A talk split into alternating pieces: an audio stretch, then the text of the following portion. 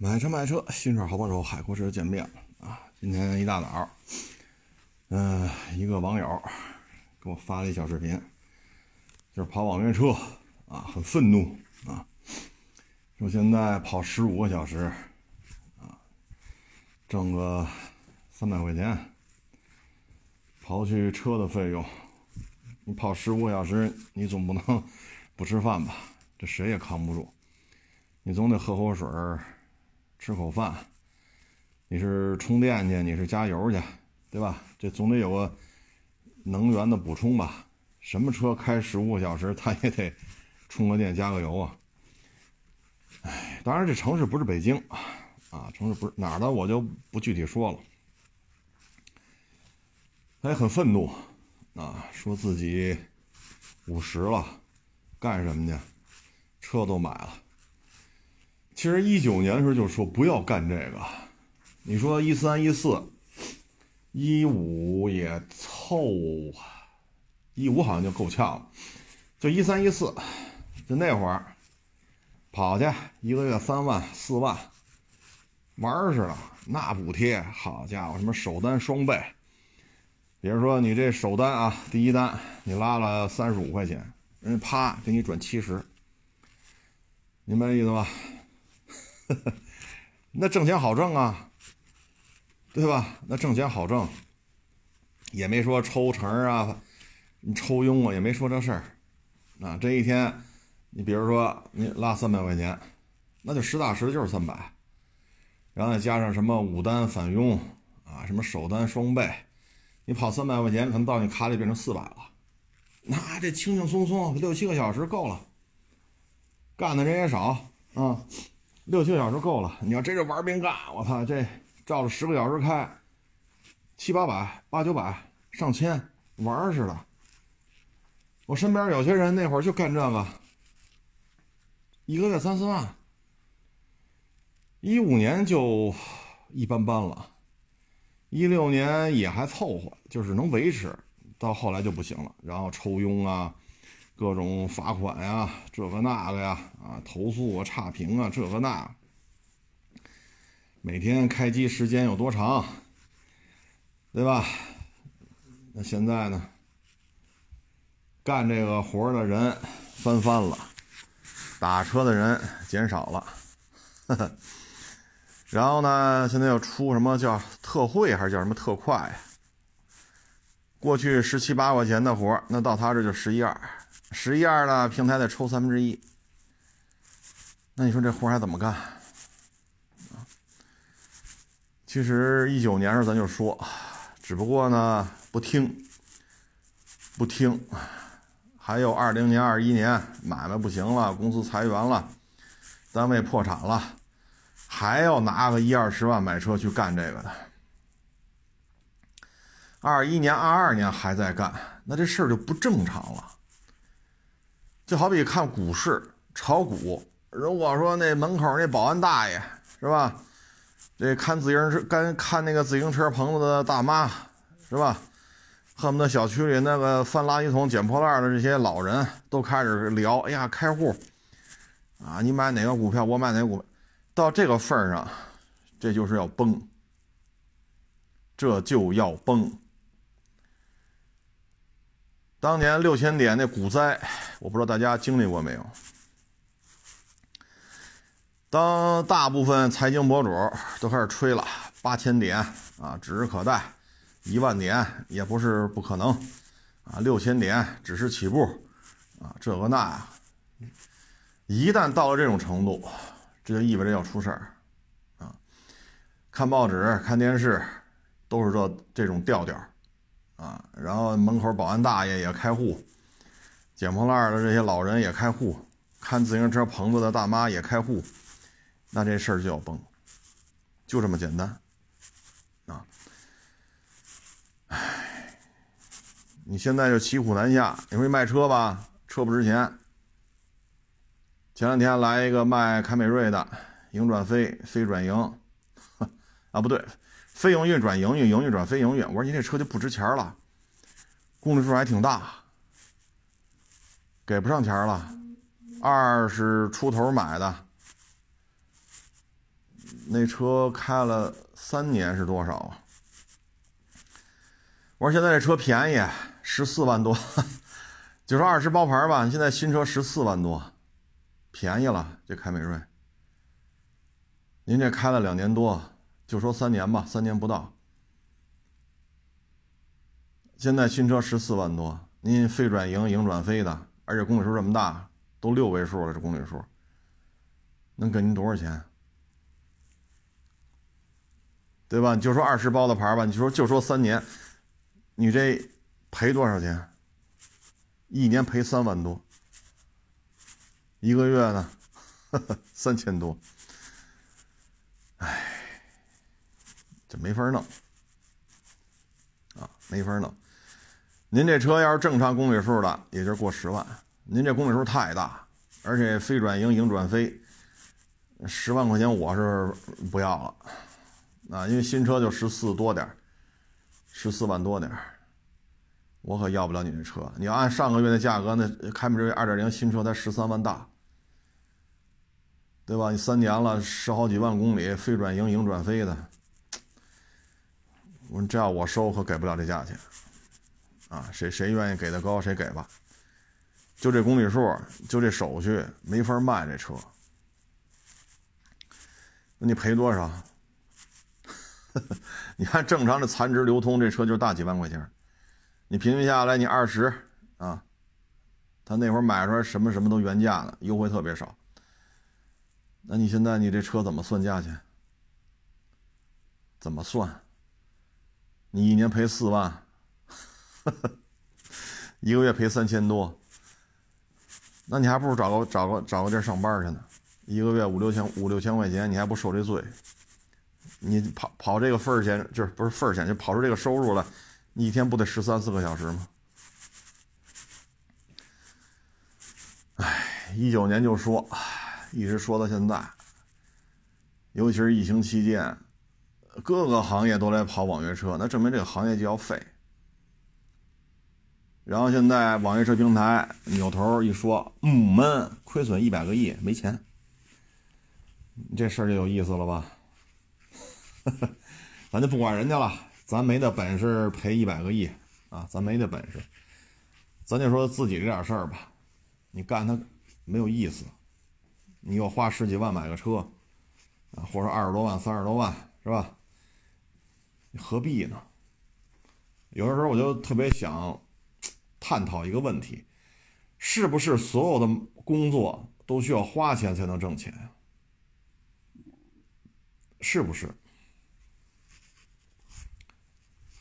说花，比如十二万，啊，买个卡罗拉雷凌混动，十二万啊，好，买了啊，然后一月能挣多少？好，一个月就说挣一万啊，那也就是说你花这十二万，你未来干一年，等于这一年白干，因为你刚把你花那十二万挣回来，但实际上你你你这一年开网约车，你能挣够十二万吗？卡罗拉雷凌混动再省油，百公里也得四个油啊，你也得保养去，你也得加油去。那十二万刨去保养，刨去加油，你还到得了十二万吗？那等于你投了十二万干这买卖，这一年之后，你都未必能把这车钱收回来。那你干它干什么呀？那有位网友说：“我把车卖了呀！”好家伙的，一个月挣一万，跑网约车。一天要拉三四百块钱，这是全年啊，三百六十五天，你一天都不能休息，一天得拉三四百，你能做到吗？我做不到，我最起码每年春节我还得歇个十天八天的，因为车管所、车市什么的都关了，那我都做不到。那你能做到三百六十五天天天不歇？那你做不到，那你每天就得拉四百以上啊。那北京这个玩玩法，一天得跑多少个钟头？你一年下来车公里数有多大？唉，您那车这么跑，说十二万买的新车，这么跑一年，这这您这公里数，您这车能给你多少钱？唉，那你是不是还不如这一年找个班上呢？一个月开个四五千块钱，还不如干那个去。你说我干两年，你干两年你试试，一个月拉一万块钱，拉不够一万不歇着，连续拉两年，两年一天不休息，你试试，你身体扛得住吗？所以有些时候咱没有必要啊。其实跑网约车就是什么呀？想干干，不想干不干，我不受人管，对吧？然后潜台词是什么呀？过去都是有头有脸的，现在网约车有玻璃挡着，谁也不知道我干什么。不想跟社会有太多的接触，说白了，潜台词就是这个。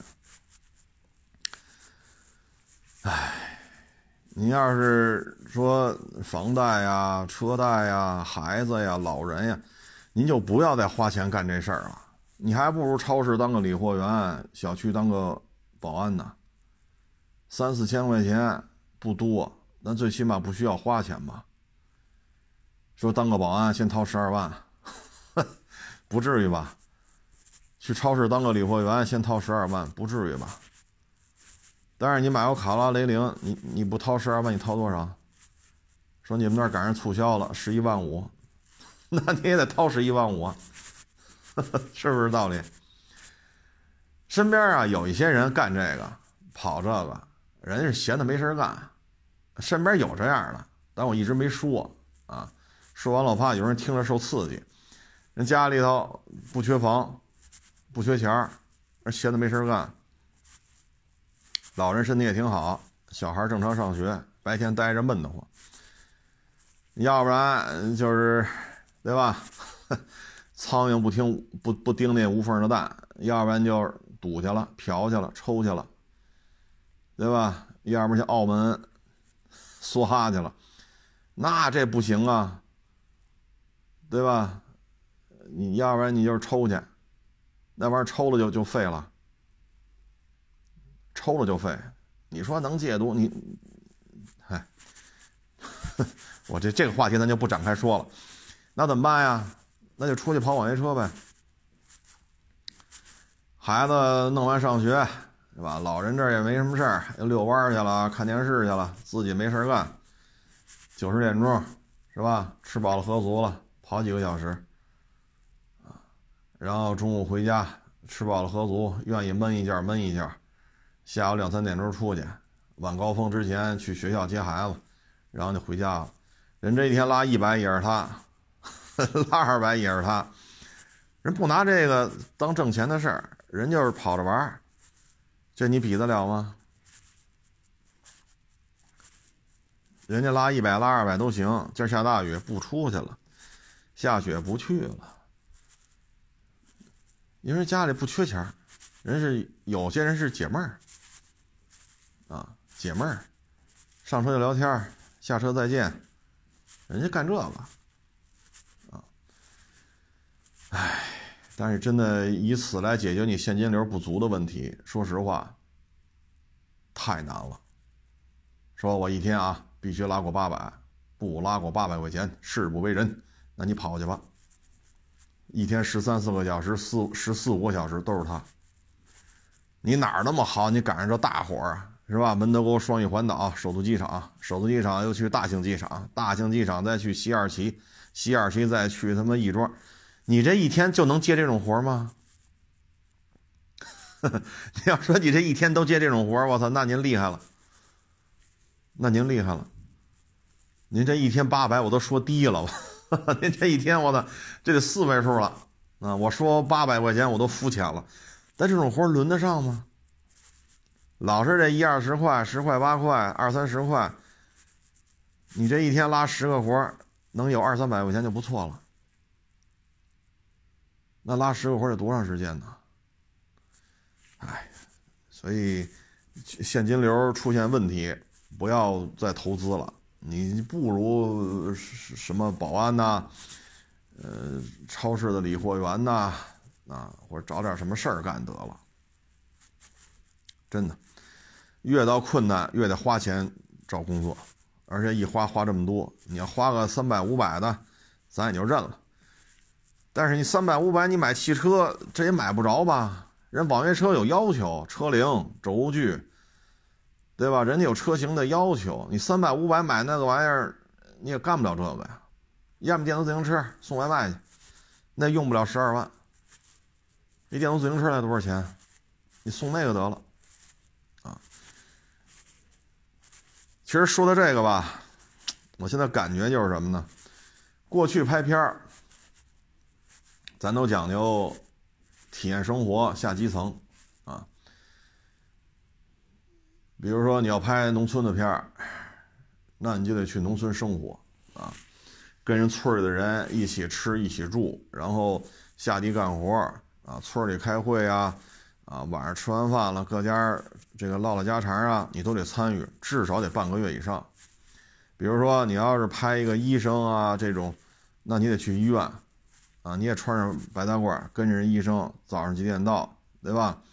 然后这个门诊，啊，病房，开会，手术，你你都得跟，你至少也得跟半个月以上，而且这有很多专用名词，你还得背去。你像吴京儿原来不也去那南京军区特种部队吗？练了多长时练了多长时间？最后人家在特种部队比武，人都人都拿第一。当然了，吴京这有功夫的底子啊。你让我去练半年，我 我除了能吃，我估计我也没什么优势了。等吴京那个人家有功夫的底子啊，人身体素质在这儿，然后人才去拍这些片子啊。现在呢？我们的网约车平台的这些精英、这些高管，你们是否愿意去体验一下最底层人民的生活呢？No，绝不。你让网约车平台这些高管制定这些政策的这些什么这欧那欧，什么 CFO、CEO 啊，什么这欧那欧的，你让他去跑一天，绝不，拒绝去体验最底层老百姓的生活。唉，外卖平台人大老板现在天天一门心思就弄预制菜，那你这预制菜，就请问这个外卖平台这位大老板，你给你家孩子吃吗？你给你爹妈吃吗？你让我们吃，那好，外卖平台，你骑着电动自行车去送外卖吗？你哪怕一年就跑一天呢？你哪怕就跑仨钟头呢，一年就跑仨钟头呢，绝不，绝不去涉足底层老百姓的生活。像前二年北京是应该是劳动局吧，好像是劳动局，一个处长，啊，还弄了一个外卖的一个这个行头，然后也注册账号，也去送外卖。记者跟着这一天送去了，好家伙，那处长送完最后一单，最后一单坐在马路边直倒气儿，太累了，这太累了，那给累的。很多楼老楼它没有电梯，你就得给人送上去。你说有电梯行，没电梯呢？噔噔噔噔噔噔，好家伙，那处长也得四十了吧？也不是小伙子，说十八二十的，你看他给累的。讲话衣服都湿透了，冬天呀，里边贴身衣服都湿透了，坐在马路边直喘，太累了。这是目前我看到距今天最近的一个，说中产也好啊，或者怎么着也好啊，愿意去体验底层人民生活的，这是我最近我能看到的，当然我认知也有限啊，我看到最近的就是这个。剩下的这些不愿意去介入这些啊，因为他已经过得很好了。你比如说，我做个买卖，我一年能亏一百个亿，你放心，我绝对不会在这儿吃干脆面的，我也不会在这儿吃十块钱一份的素炒饼。您放心吧，我的有这本事能亏一百个亿，我绝对不会在这儿吃干脆面，吃十块钱的素炒饼。绝不，真的，我就把话搁这儿，各位有不信的吗？这就是这就是现状啊，这就是现状。你包括这些房地产开发商，包括相关的部门，他们愿意去体验，说把老婆孩子、爹妈都弄到一个四十多平米的老破小里边，咱别过半个月了，哪怕过三天呢？他们愿意吗？他们愿意吗？绝不。有些时候也爱跟这个倒腾房子的也聊，我自己平时也好看这个。你像三里屯那一带，你看看，三里屯、西直门、东城，你看那些房子，一百六、一百六的这个面积，这些房子可都是分的。虽然说房龄大啊，九十年代啊，二十年前呀，二十一年前、二十二年前，但是这房子，我也就说到这儿了。你让那里边的人说带上他们的爹妈，带着他们的孩子去四十多平米的两小两居，你就去别别半个月，住两天，住够二十四小时，绝不啊，绝不会的啊。所以现在你说，哎，当然这话题就比较敏感了，咱只说到这儿了，不能再往下说了。所以你说网约车送外卖，啊，你这里边的这些，哎，咱也不好具体的说一刀切，不许干，咱也不能一刀切。我反正一直一九年我就说不建议，不推荐，咱没法一刀切。人说了，我只有花十几万，我才能活下去。我不花十几万干这，我干不了。你给我找工作去，得。你这，这我 我还得给他介绍工作去。你这，那咱就别聊了。那这这，好，祝好，祝一切顺利，只能这样了。多说无益啊，所以我们一直就是说不建议啊，别别干这个了，不推荐这个那，你非得干干呗。那到最后怎么弄？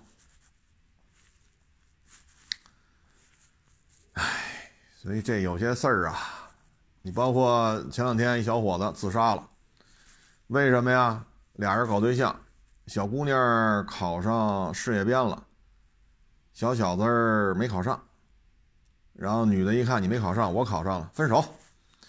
小伙子就不干了，苦苦哀求。后来小姑娘说：“那给你一个时间，你再去考吧，考上咱就和好，考不上就算了。”小伙子呢又去报了个事业编，又没考上。这女孩就不见他了，分手吧。小伙子呢就接受不了，就找去了，找去也不见，找小姑娘家人不见你。最后小伙子在这小姑娘家这个小区，我忘了小区里还是小区外了，自杀身亡。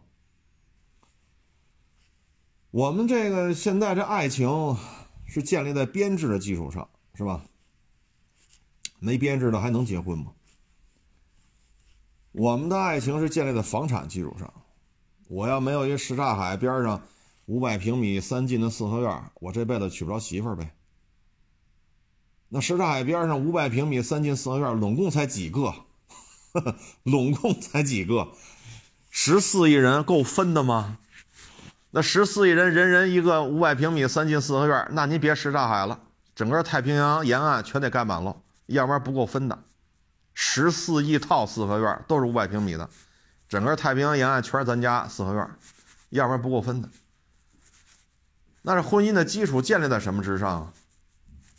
建立在二三十万、三五十万的彩礼之上，建立在编制之上，建立在豪车之上，建立在房产之上。我们的影视圈拍的都是什么乱七八糟的？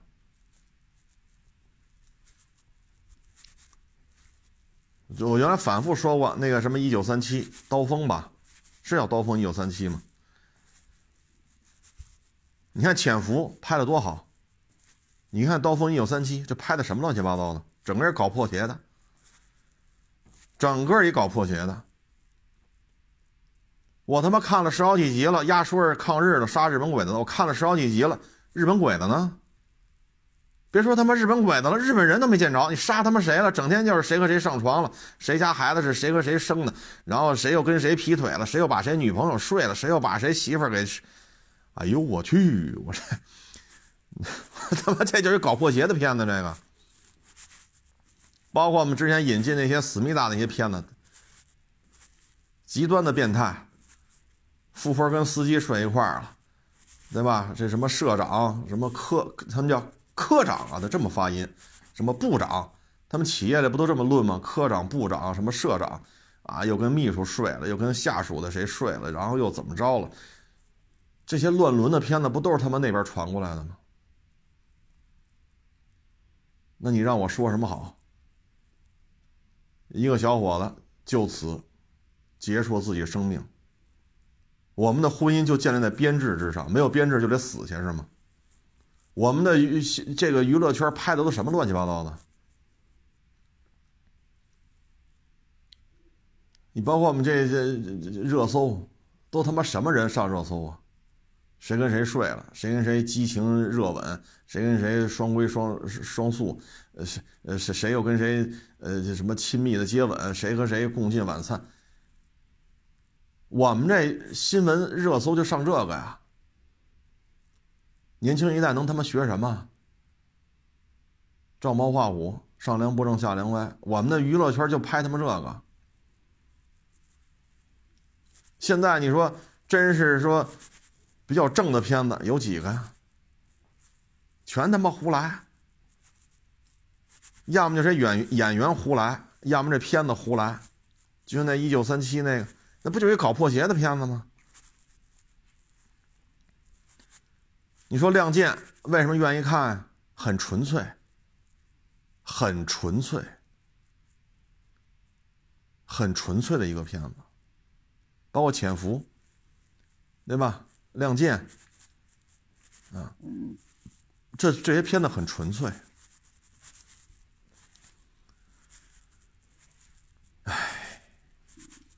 过去这二十年，我们这娱乐圈是正常发展吗？弄的都他妈什么乱七八糟的，这都是很无奈。小伙子自杀身亡，你说让咱说什么好？人家爹妈怎么办？白发人送黑发人，这不是我们社会的悲哀吗？现在说了，对吧？这个有编制的公务员的退休金十年试点要到期了，以后公务员还能拿这么高吗？还能拿这么高吗？包括前两天不是炒的特热闹，有五十多岁的一位女士，说我五十多就退休了，我一个退休金两万多，这个那，天天在那载歌载舞的，这不是激起民愤吗？对吗？那以后这些一旦并轨了，你事业编、公务编，大家挣的钱都一样，退休金都一样，那你费了半天，费了半天劲进这个编制，你的优越感又在哪里呢？我们现在就是这个事情，谁来规定，谁来说的算，这个那个，他和实际最底层的这人之间是有脱节的，就包括刚才我说这网约车。网约车平台这没编制吧？这不算公务员吧？也不算事业编吧？都是资本控制的。那这些人他愿意去跑一天网约车吗？绝不，绝不。凭什么体验生活？那种生活跟我有什么关系？人家振振有词，我创造了就业呀，我解决这么多人下岗失业的问题啊，我是有功之臣。那你去体验一下，凭什么？绝不。咱的外卖平台在操什么心呢？咱们外卖平台的大当家的操心怎么做预制菜？你给他的孩子吃吗？他孩子不吃。他爹妈吃吗？他爹妈也不吃。他自己吃预制菜吗？有可能新闻发布会啊，是吧？这个那个象征性的吃吃那么一口两口的，回家吃吗？那他做完了给谁吃啊？所以现在你说。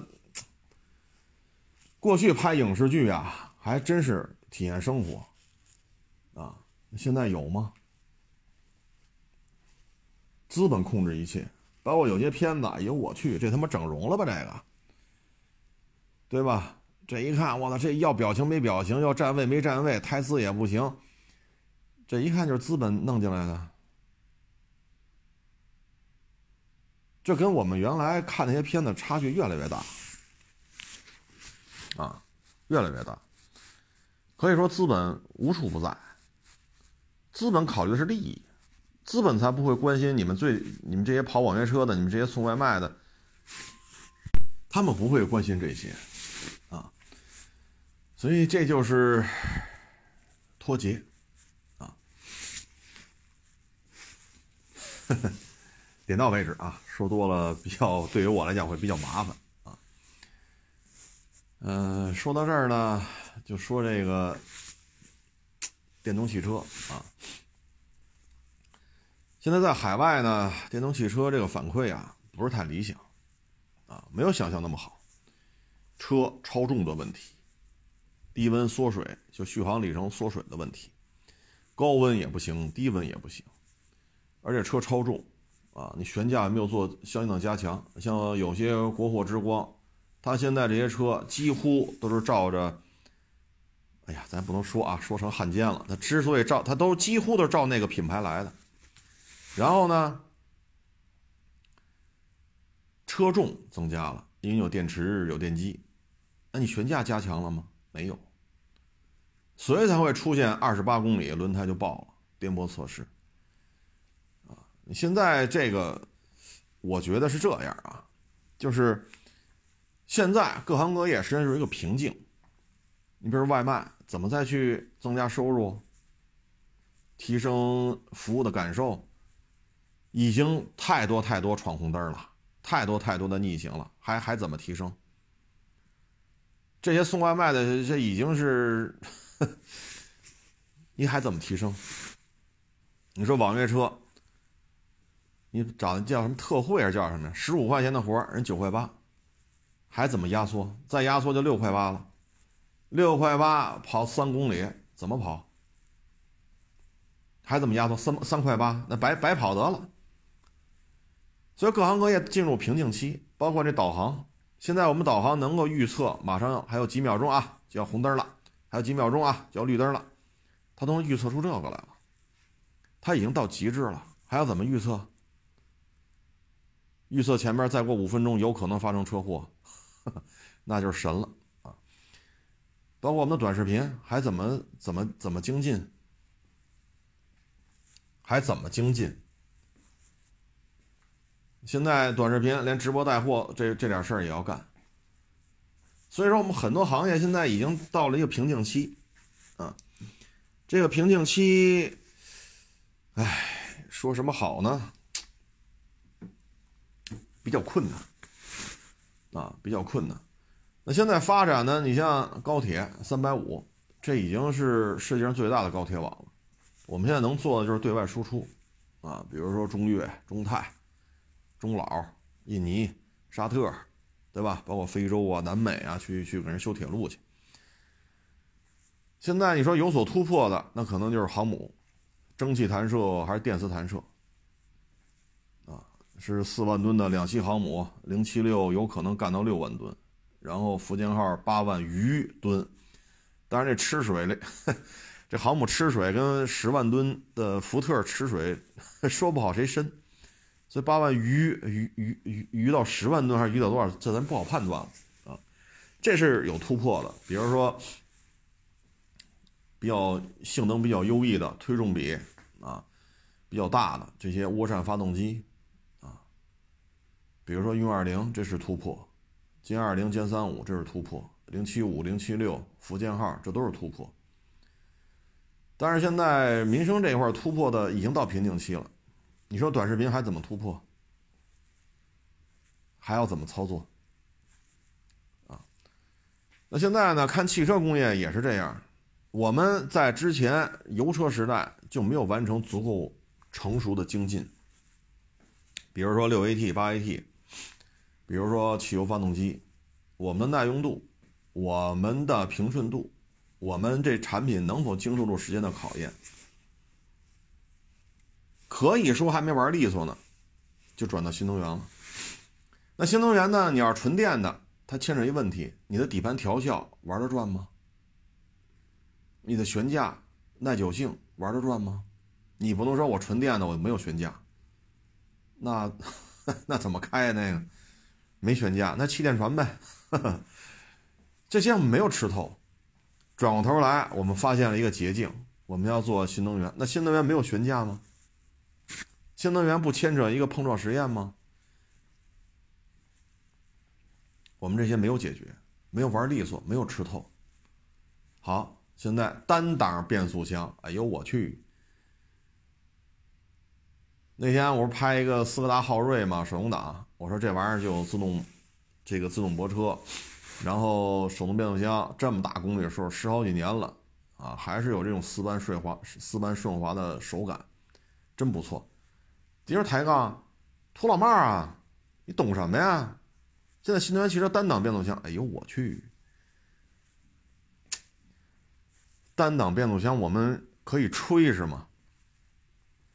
我们是准备吹一下吗？我们有单档变速箱，是跟爱信吹一下，还是跟采埃孚吹一下？我们打算跟谁吹一下？我们还觉得自己很牛逼是吗？所以有些事儿，我觉得汽车工业现在也是一个瓶颈期。油车我没有玩的转，还没有玩利索。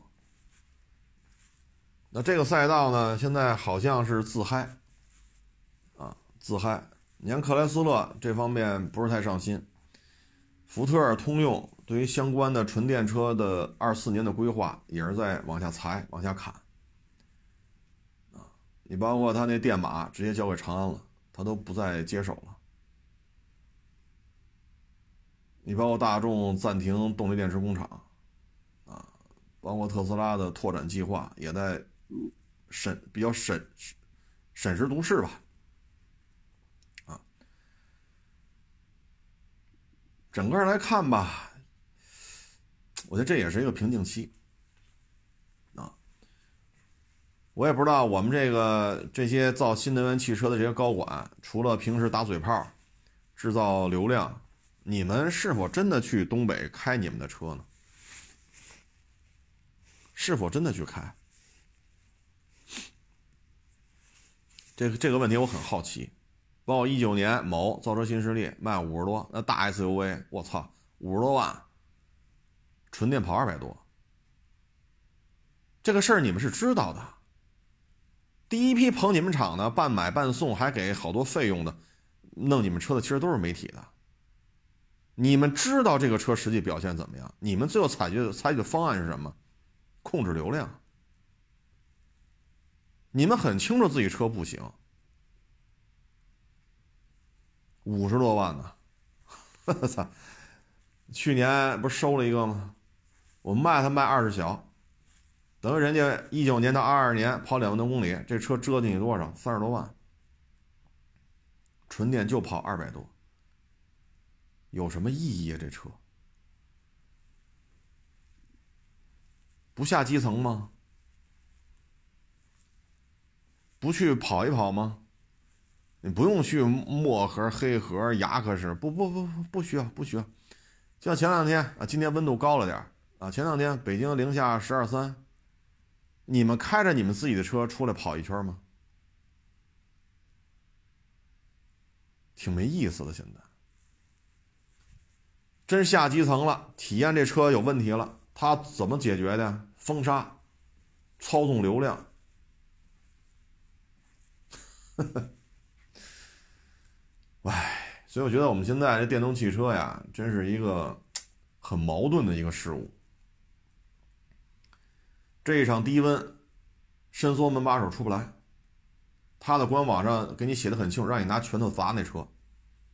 这就是我们的科技发展吗？像东北那些的哥换电，那全是骂大街的。那昨天我微博上发了，哎，前天吧，我微博上是写了这么一段，好家伙，直接艾特法务部，这这意思就要办我。那你们自己不去东北体验一下换电吗？你们自己不去跟着东北那些的哥跑一天吗？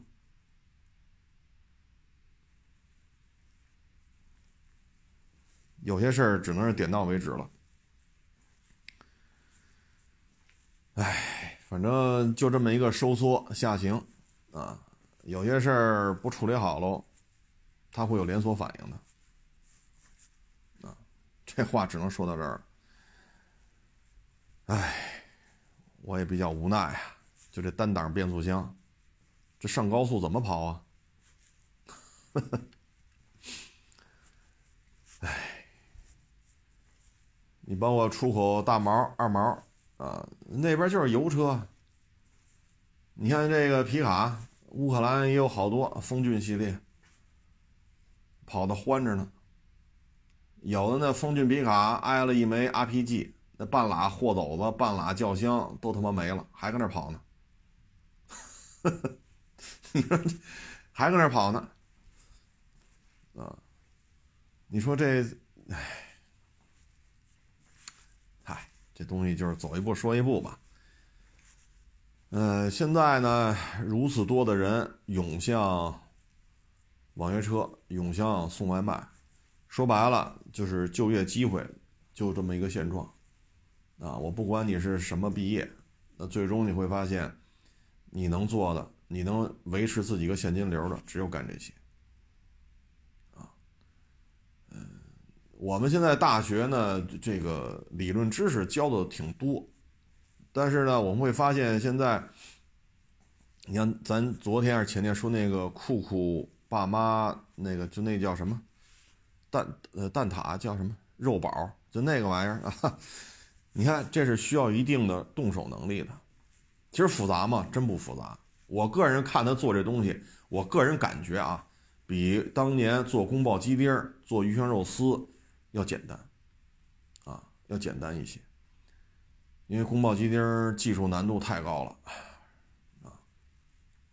但是现在我们的动手能力够吗？对吧？啊！而且现在呢，很多你说北京是吧？你在马路边弄个小摊儿支火锅，在那儿炒蛋炒饭，这也不行啊！马上就让你是吧？你走，弄走！所以一线城市吧。可能一些三四线城市，我觉得可以的啊，弄口锅，弄几个小板凳、小马扎，跟那儿炒蛋炒饭，或者说你弄一堆鸭架子，咔咔一剁，啊，弄几口锅啊，比如改装一下那种拖板车，就是手推车那种，或者三轮车那种长货箱的，弄三口锅、四口锅，啊，全都这边弄上一个鸭架子，呃，鸡架子，咔咔一剁，一焯水，咔一弄。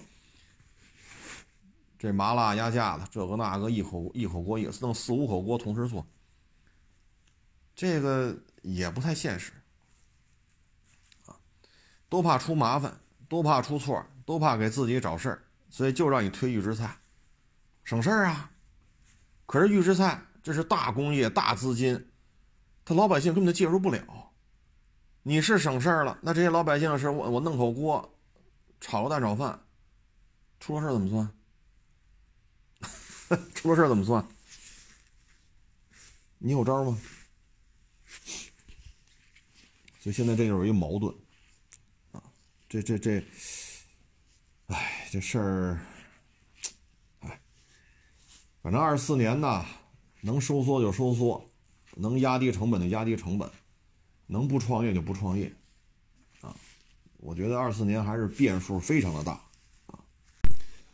你包括二手车也是这样。你说这各种玩法，制定这些玩法的啊，这些专家啊，咱不去说那个啊，你你也不会收车，你也不会卖车，你也不会验车，你凭什么这？咱不说那个，有些事情不是咱能左右的。好，四十二度高温，你在这收车吗？你可以不懂，你也可以不说话，你跟我们一起在这站着吗？零下十五度，零下十二度，哗哗下大雪，下完大雪刮大风。你跟你跟我们一起在这站着吗？这么冷的天，我在停车场一站，有的时候能站到四五个小时，有的站两三个小时，一来来两三辆，看吧。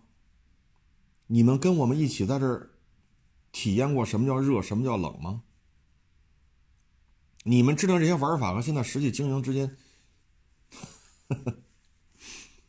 包括这个媒体今天口诛笔伐。那好，你们放下你们大记者，对吧？大能人，为民伸冤。你放下你们这套东西，你跑二手车行里，你干半个月，你们体验过吗？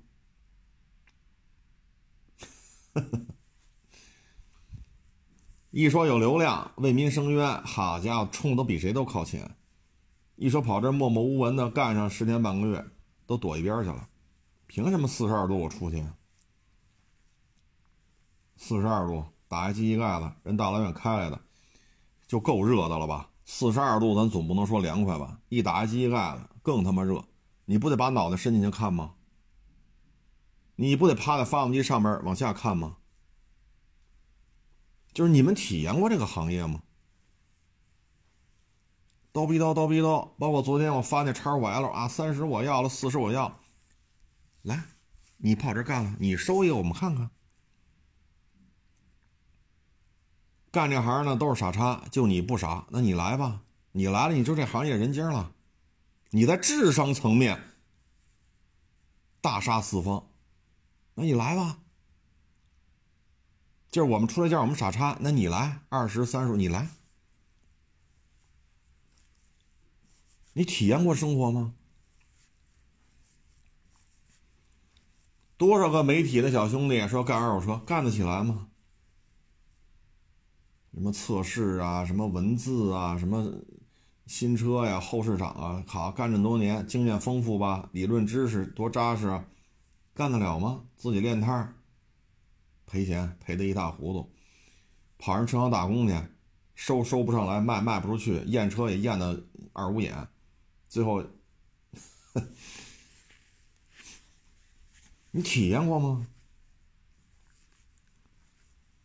哎，就现在这个这个整个这个现状啊，他有时候需要一些共情，你不去共情，你办这些事儿就会遭遭遇到各种各样的这个那个。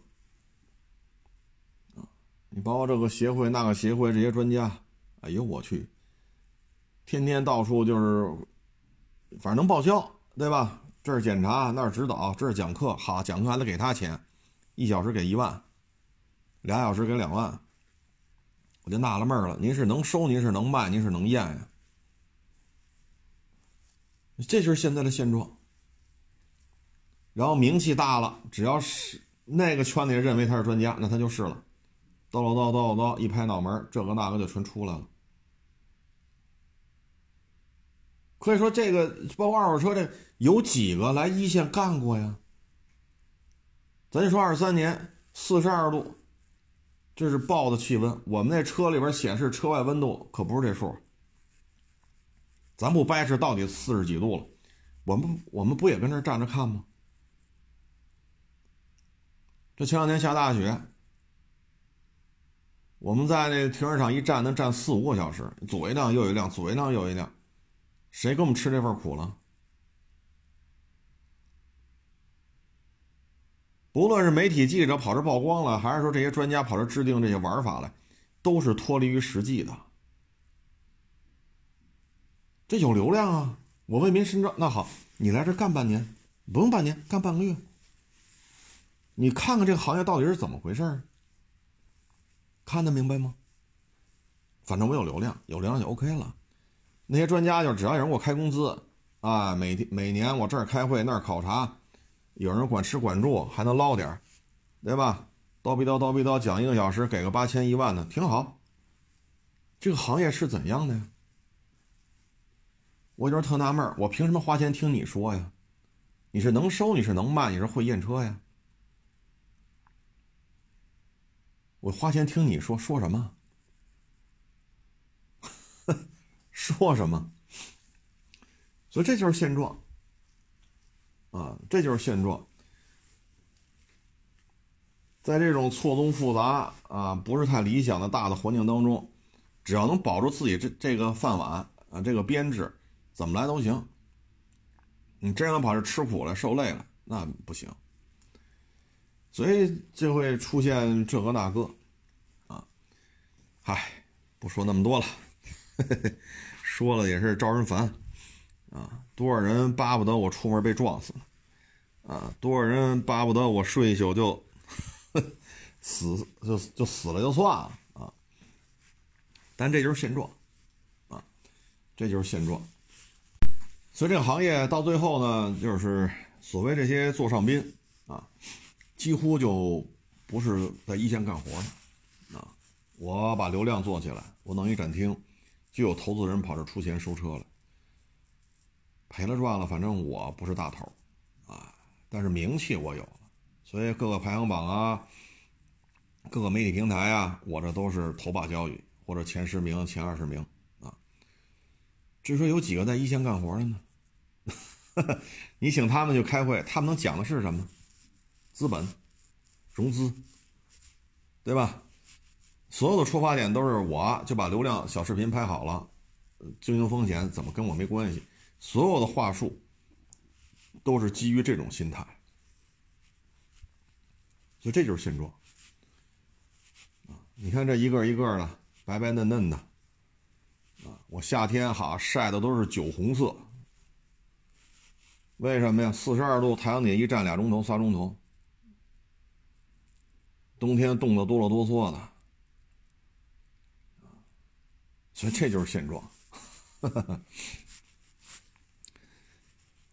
那为什么不跟底层的打交道呢？没这想法，没这动力，没这意愿，就这么简单啊！所以，嗨，干好自己的事儿吧。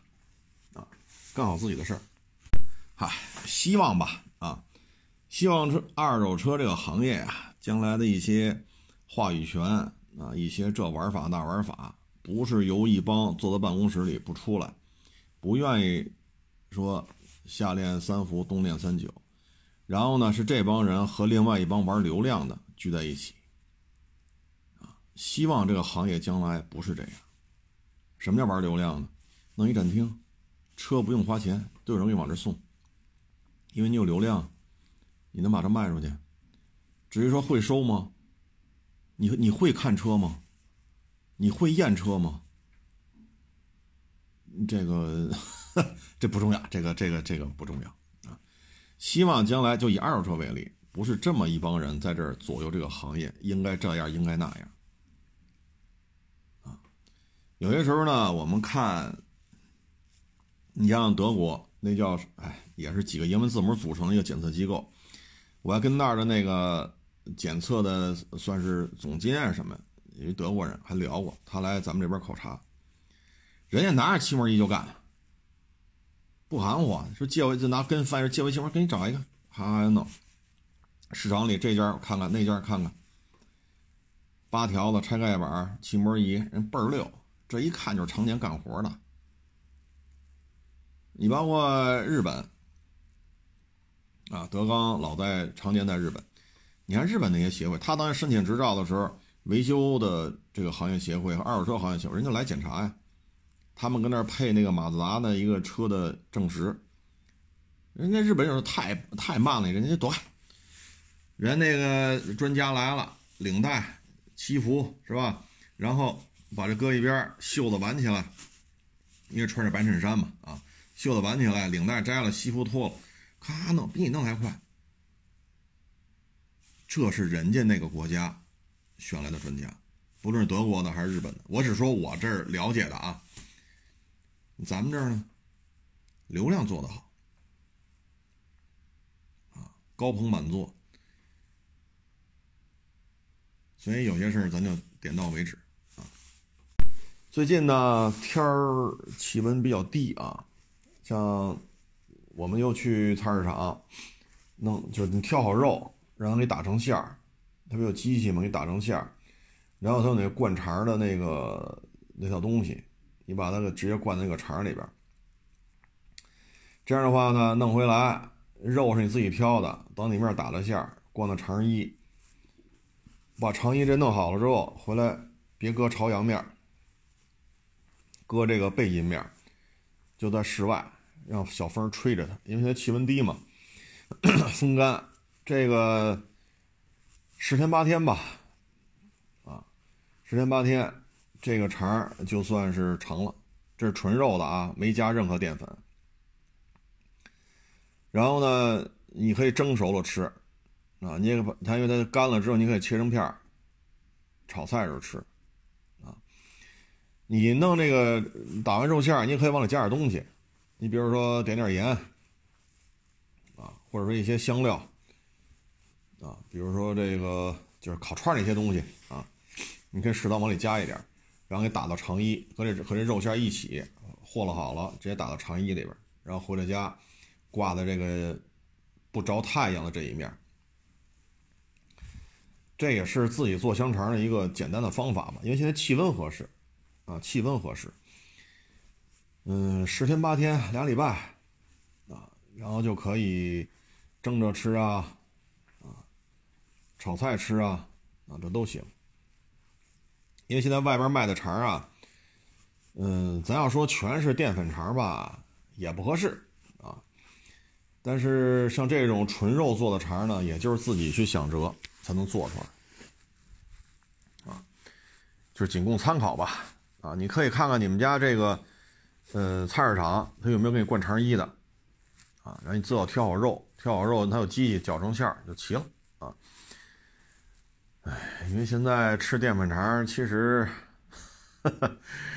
我有时候就说嘛，这肉味儿面包，啊，或者肉味儿的馒头，啊，这你说肠儿真是跟肉关系不太大。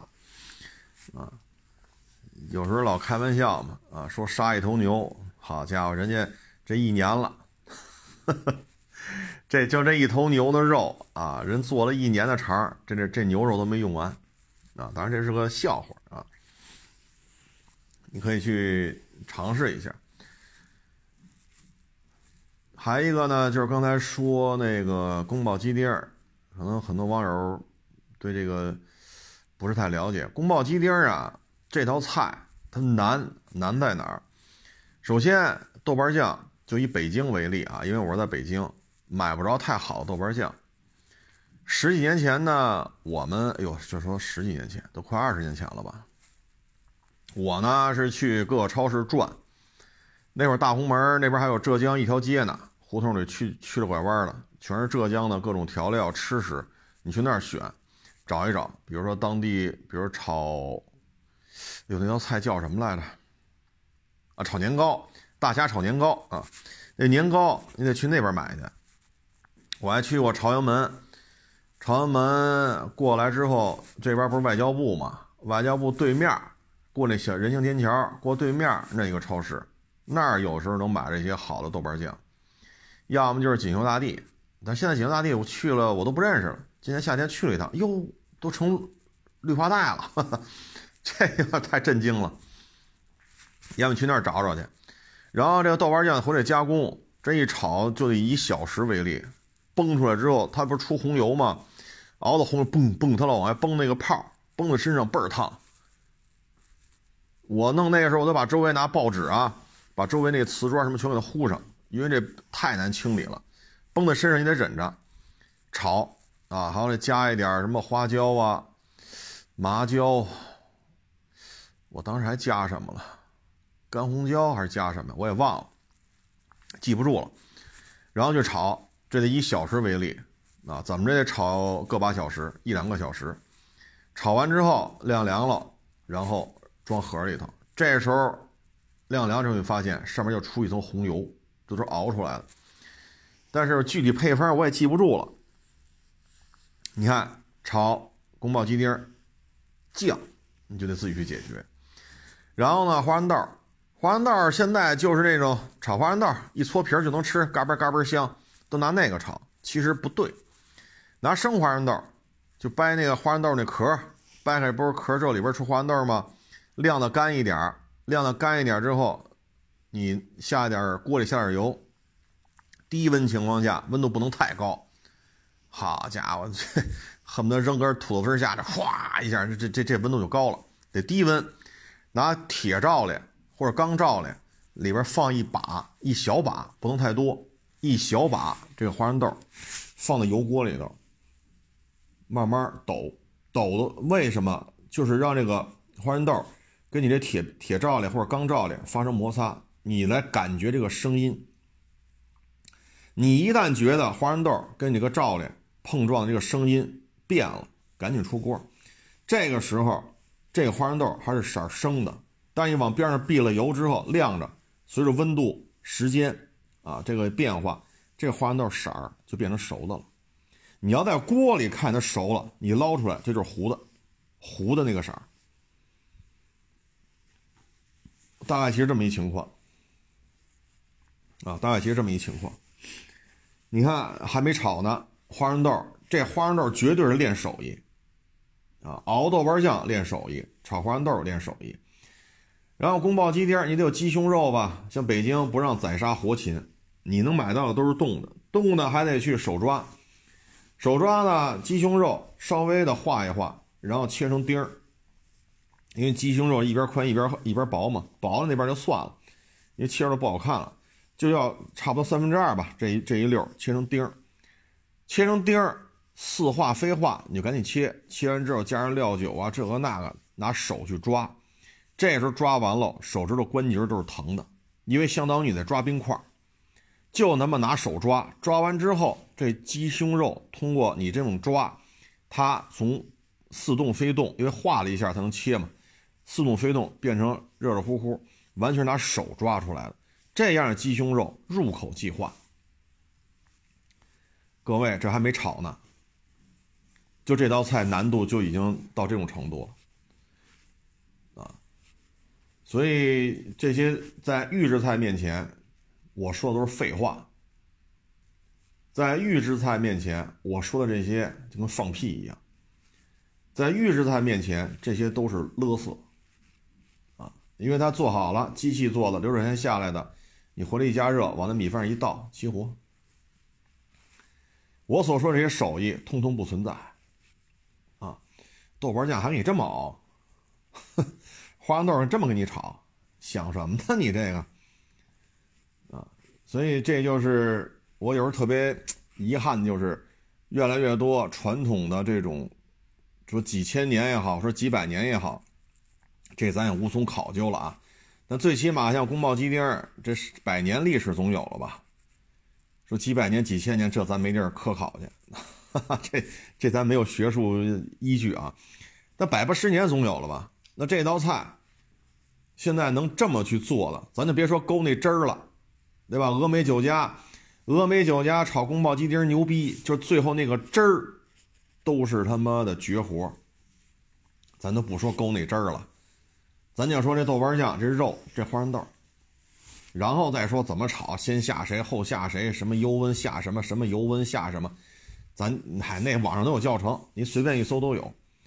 就这些东西在预制菜面前都是勒索，啊，这是我觉得比较痛心的，啊，当然你现在让我做我也不会了，这差不多也得是十大几年前、二十年前的事儿。你现在让我再弄这花生豆去，我也不会弄。这需要长时间的练，长时间的练才能找出这手感来啊！所以说中餐，你说好做吗？它有些时候都是一些非量化的一些所谓的口令啊、原则也好，油低温，那个教老外多低呀？我操，这我还答不上来。那那那什么叫低温呢？多低呀？十度、三十度还是零下？哎呦我去，这就没法沟通了。没法沟通了，包括你说鸡胸鸡胸肉切丁儿，多大叫丁儿啊？几厘米乘几厘米啊？长宽高尺寸多你给我写下来，这我也没法给你写。这我怎么给你写？我我也我也没拿尺子量过呀。包括熬豆瓣酱，怎么就熬啊？翻炒的力度是多少？从左边往右边，还是从右边往左边？铲子面积是多大？一分钟铲几下啊？哎呦我去，这也没法聊。所以有时候中餐吧，就这种它很难量化，所以你口述，口述之后记下来，你再再找一个人去炒去，出不了那味儿，出不了这味儿，只能是师傅炒，你边上看着，然后你一炒，师傅边上看着，只有这样才能学出来，炒菜是这么学出来的，啊，但是在预制菜面前，这些都是勒色。